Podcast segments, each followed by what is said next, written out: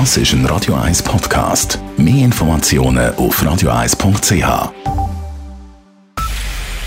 Es ist 9 Uhr. Radio 1, der Tag in 3 Minuten. Mit dem Alles Kral. Ein Nein zum Covid-19-Gesetz wäre aus Sicht des Bundesrats verheerend. Es würde große Unsicherheiten auslösen, Arbeitsplätze gefährden und Firmen in den Konkurs treiben.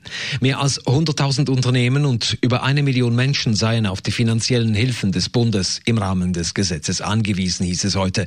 Ein Nein zum Gesetz würde aber nicht nur die Unterstützung verzögern, betonte Gesundheitsminister Alain Berset. Wir brauchen diese gesetzliche Grundlage für den Zugang zu innovativen Medikamenten, um Übernahme der Kosten beim Test mal übernehmen zu, zu können. Ohne das wäre es nicht möglich. Und wir brauchen auch diese gesetzliche Grundlage für den Impfzertifikat, die wir am Moment entwickeln.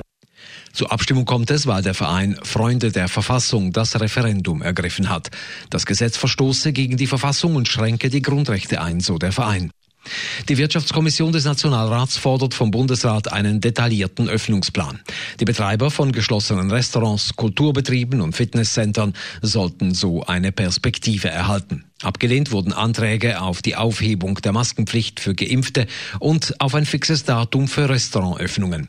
Der Bundesrat berät allfällige Lockerungen der Corona-Maßnahmen am kommenden Mittwoch.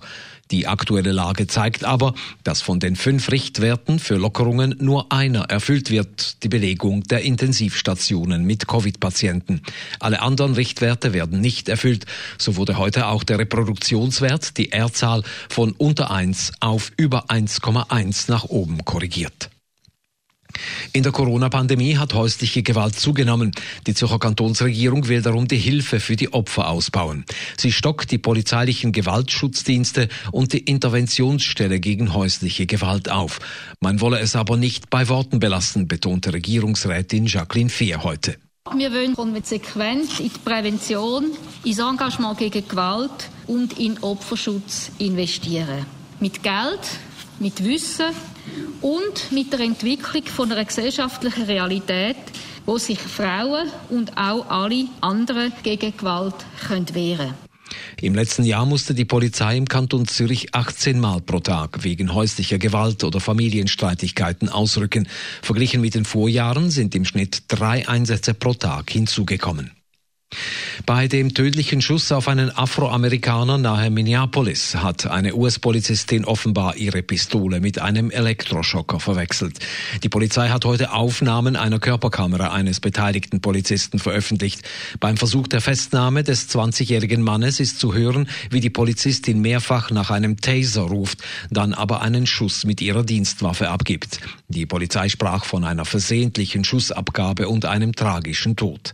In der deutschen CDU-CSU-Union ist ein offener Machtkampf um die Kanzlerkandidatur ausgebrochen. Die CDU stellt sich klar hinter eine Kandidatur ihres Parteivorsitzenden Armin Laschet. Die CSU wiederum sieht ihren Vorsitzenden, den bayerischen Ministerpräsidenten Markus Söder, als Kanzlerkandidaten. Die CDU will eine rasche Entscheidung, was Markus Söder ablehnt. Er will unionsinterne Gespräche führen. Radio 1 Wetter. In der Nacht ist es wechselnd bewölkt, morgen am Dienstag veränderlich mit einem Mix aus Sonne und Wolken, am Nachmittag auch mit lokalen Schneeschauern. Temperaturen am frühen Morgen um minus 1 bis minus 2 Grad, am Nachmittag bis 8 Grad.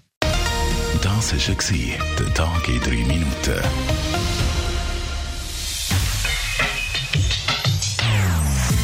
Non-Stop Music auf Radio 1. Die besten Songs von allen Zeiten nonstop. Radio 1.